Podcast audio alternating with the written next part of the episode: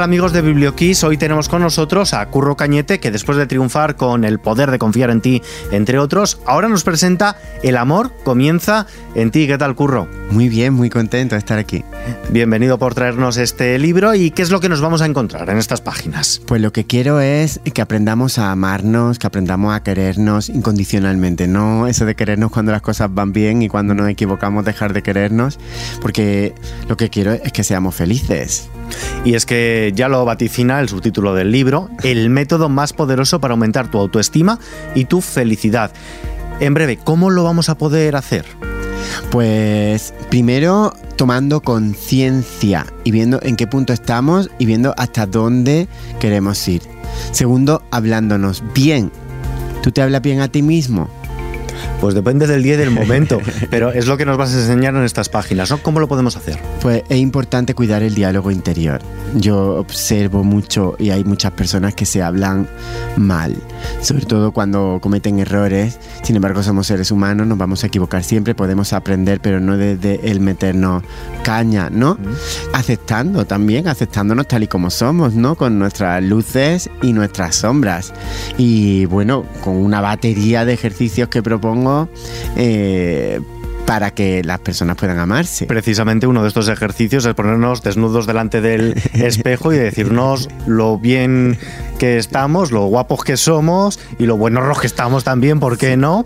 Porque es un libro teórico-práctico. No sé cómo recomiendas que nos sentemos a leerlos, hacer un barrio de principio a final, para luego volver a él poco a poco, sentarnos de primeras con un subrayador, siempre con una libreta a mano, no sé, cuéntame.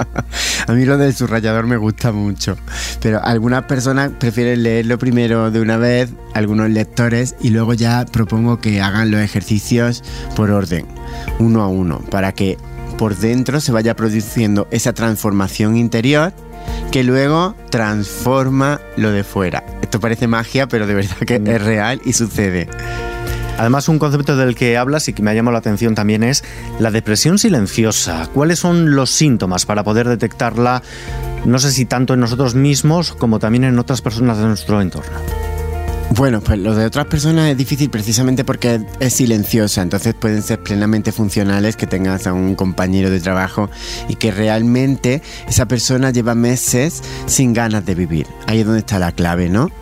Que tú honestamente cuando estás solo contigo mismo te das cuenta que no tienes ganas de vivir, pero puedes ir a trabajar, puedes ser funcional y puedes salir el, sábado al cumpleaños de tu amigo y divertirte, pero luego el lunes te vuelve a levantar con esa misma sensación. Si vas un poco como con el piloto automático puesto, pero sin, sí, sin, ilusiones, sin ganas, y eso, eso lo primero es darte cuenta, lo segundo es decirlo, porque si es silencioso, contarlo a personas de tu confianza y buscar soluciones, crear un plan de acción que puede pasar por pedir ayuda profesional, eh, por ponerte las pilas y apuntarte a hacer deporte, por lo que sea, pero tienes que salir de ahí, tienes que recuperar la ilusión, la fuerza, el entusiasmo y la alegría de vivir. Y también tenemos que ser conscientes, nos cuentas en tu libro, de una cosa que quizá no lo seamos siempre, pero es algo que va a suceder y es que nadie va a estar en nuestra vida para siempre.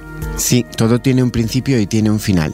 Todos los regalos tienen un principio y un final, incluso nuestra propia vida y también las personas que están con nosotros. Incluso una pareja que dure siempre no se van a morir los dos a la vez, ¿no? En plan Telma y Luis, sino que eh, primero va a morir uno, entonces habrá una separación física y tenemos que aceptar que las relaciones se terminan, que las cosas se terminan, que las temporadas cambian y que las etapas cambian. Y eso no es algo dramático, es simplemente que empieza una nueva etapa. Por ejemplo, con una ruptura amorosa que la gente sufre mucho, solo significa que ya has compartido con esa persona sentimentalmente lo que tenías para compartir y ahora empieza una nueva etapa en la que va a conocer a otras personas. Sí. ¿Y por qué cuando esto pasa con una amistad no estamos tan quizá preparados o mentalizados? Porque si es una pareja, lo, lo, asumimos hasta cierto punto, pero cuando nos ocurre con alguien cercano, con un amigo, como que nos cuesta más.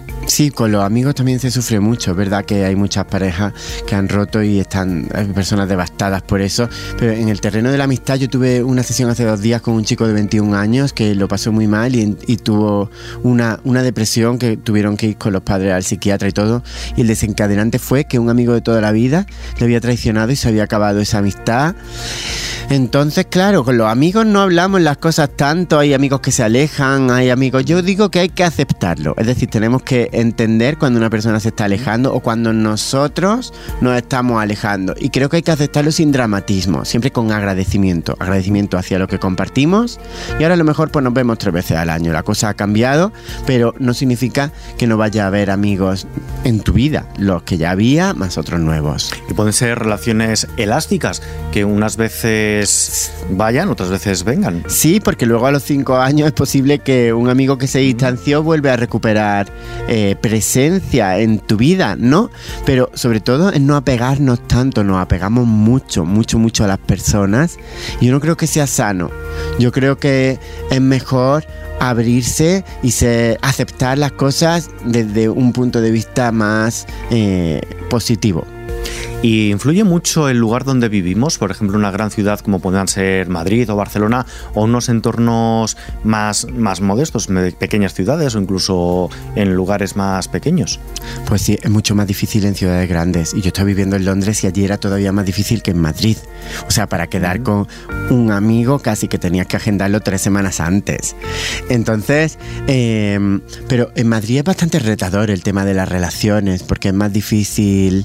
Yo siempre digo que sería bueno llegar al objetivo de tener cinco personas con las que tú contar en la ciudad en la que vivas. Me parece que es muy importante. Estas personas a las que ves asiduamente, porque necesitamos la presencia física, que les puedes contar un problema y que también puedes compartir las alegrías.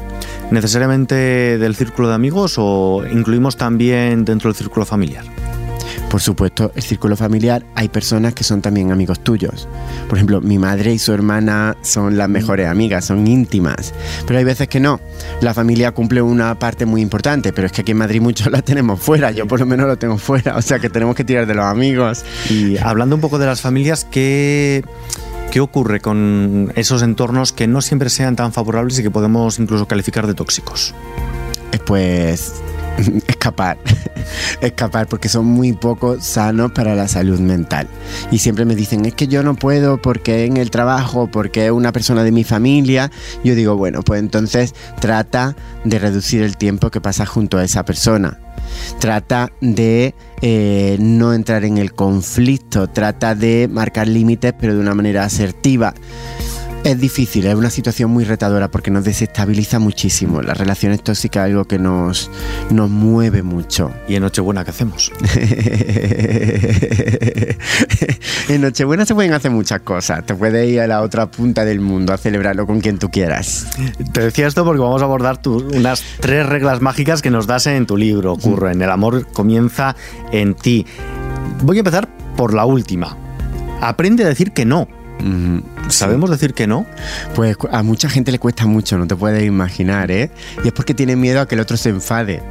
Entonces digo, pero bueno, eh, es que tú cuando dices que no a algo, estás diciendo que sí a otra cosa que en este momento es más importante para ti porque está más en consonancia con quien tú eres. Pero voy, voy a meter un poco el dedo en la llaga, quizás dar un paso más. Sí. A decir que no a las claras o cuando decimos que no de una forma más políticamente correcta, más educada, y la contraparte no pillas en directa. Sí, no, no, no. Hay que ser muy claro, pero al mismo tiempo con amor. Porque si no, no se enteran. Es verdad que a mí me ha pasado que no se enteran. Entonces, hay que ser muy, muy, muy claro. Pero con cariño y con amor. No se trata de ser borde. Tajante, pero en su justa medida. firme, pero amoroso. Y también nos invitas a librarnos de la presión del que dirán. Sí, porque del que dirán es algo que nos tenemos que liberar. Ya a mí me costó mucho liberarme del que dirán y lo conseguí, por eso sé que se puede conseguir. Y sinceramente hay un montón de gente que me dice no hago esto por lo que pueden decir, eh, o gente que no se atreve a sacar una faceta artística por lo que pueden decir, pero por favor, en pleno siglo XXI no vamos a hacer nuestra vida y lo que nos dé la gana, que digan lo que quieran, ¿no? Sí. Y vamos a la primera de estas reglas mágicas, que es que no, no te puedes amar de verdad hasta que no dejas de compararte compararte con los otros. Pues sí, porque si te comparas con otros, al final, además, nunca sabes cómo es la vida del otro. ¿Tú cómo vas a saber eso? Por lo que pone en Instagram. Si no tienes ni idea, si lo mismo está poniendo una cosa y luego está llorando por las esquinas. Entonces, realmente no comparar ni, ni en lo profesional ni en lo personal, porque tú tienes un camino y se trata de que tú sigas tu propio camino. Además, en el libro nos vamos a encontrar con citas de, pues de Buda, del Dalai Lama, también con algún que otro pasaje de la Biblia pero de Michelle Obama y de Rihanna. ¿Qué, suponen estas personalidades para ti? ¿Por qué las has incluido en tu libro? Y, me ha llamado la atención que sean tan, tan diversos. Pues siempre pongo, yo voy captando a lo largo de todo, los años, todo el año mientras voy documentándome para los libros que hago. Yo veo una película y cojo una cita, siempre los libros, em, las series, todo. Y me interesa poner a gente muy variada, porque mis lectores son muy variados, ¿no? Pero siempre son personas que me inspiran, es decir, que son personas exitosas en lo personal y en lo profesional, son personas realizadas. Entonces me interesa mucho lo que estas figuras dicen y además lo dicen sin, sin ánimo de nada, lo dicen con ánimo de ayudar a otras personas. Entonces eso me gusta. También hablas en tu libro de las microrelaciones, pequeñas historias sexoafectivas.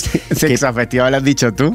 Sí, me encanta. Que, pueden llegar a marcar más pueden llegar a marcar más estas aventuras de ida y vuelta o de pequeño lapso de tiempo que otras relaciones de más largo recorrido? Mm, puede ser, porque hay gente que lleva cuatro años con su pareja, pero a lo mejor los tres últimos años es como si no estuvieran, ¿no? Entonces todo depende, puede haber mucha intensidad en un solo fin de semana, pero estoy muy a favor de este tema que yo he introducido de las microrelaciones porque mucha gente sufre, sufre mucho y yo creo que si estás soltero eh, puedes permitirte disfrutar de la compañía de otros seres humanos, aunque dure tres días y puedes compartir cosas muy, muy, muy bonitas. Tres días o tres semanas o a lo mejor se convierte en 20 años. Es que no... Sí, o tres minutos o tres horas. Sí, sí, pueden ser tres minutos. De esas también hay, ¿eh? Ayer un amigo mío decía, pero ¿cuánto tiene que ser para una microrelación? Y decía, porque hay veces que a mí me ha durado esos tres minutos, lo que dura un beso.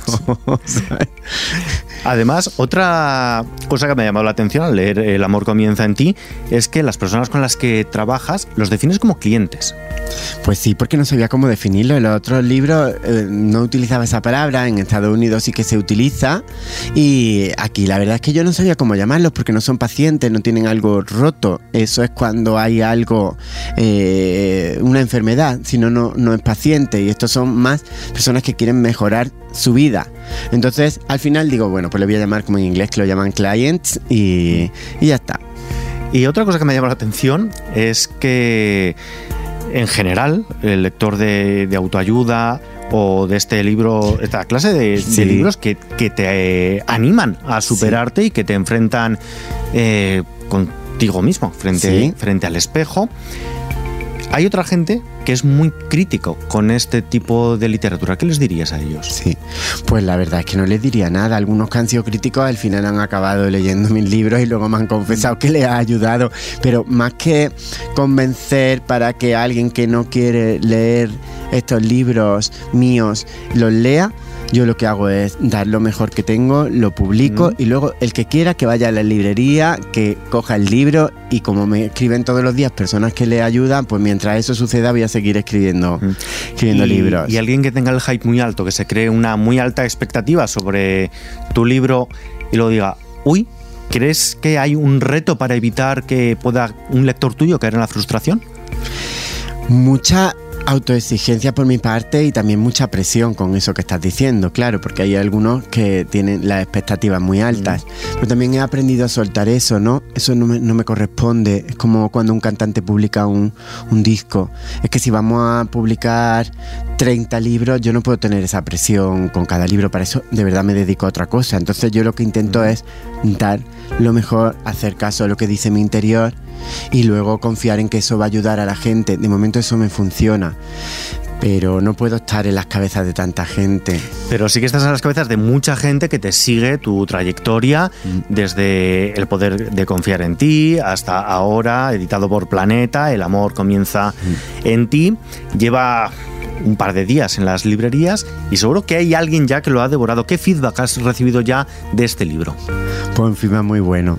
Lo que estás leyendo, eh, que ya ha ido subiendo cosas, eh, está muy bien. Ayer estaba el 15 más vendido de España y de momento el lanzamiento está siendo, está siendo muy bueno. Yo creo que hay gente que le gusta lo que yo escribo.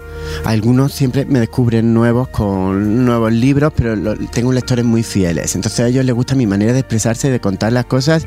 Hemos conectado y, y así estamos. ellos me ayudan a mí, yo, yo les ayudo a ellos, ¿no? O sea que hay un feedback con, con tus oyentes. Hay un feedback. Yo siempre respondo los mensajes. Sí, yo siempre respondo los mensajes. Dedico mucho tiempo a eso. Y además de distintos países, me gusta mucho estar en contacto con los lectores, ¿no? Es lo que más me gusta. Mm.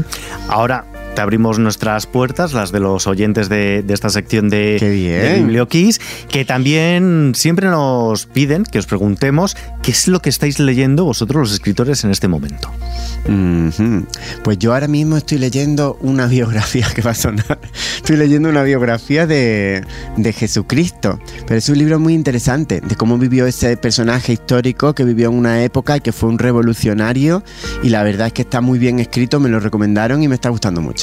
Y ya por terminar, ¿qué banda sonora le pondrías a El amor comienza en ti? Mm, pues mira, eh, hay un tema que cito en el último en el último capítulo y lo escuchaba yo mientras lo leía, que es de un compositor que se llama Tony Ann y se llama el tema Lost, música de piano. Pues mira, nos vamos a quedar escuchándolo mientras cogemos tu libro, mientras leemos El amor comienza en ti. Curro Cañete, muchísimas gracias por acompañarnos. Muchas gracias, me ha gustado mucho la entrevista y de verdad que ha sido preciosa. Muchas gracias. Pues cuando escribas lo siguiente, aquí te esperamos con Qué las bien, gracias.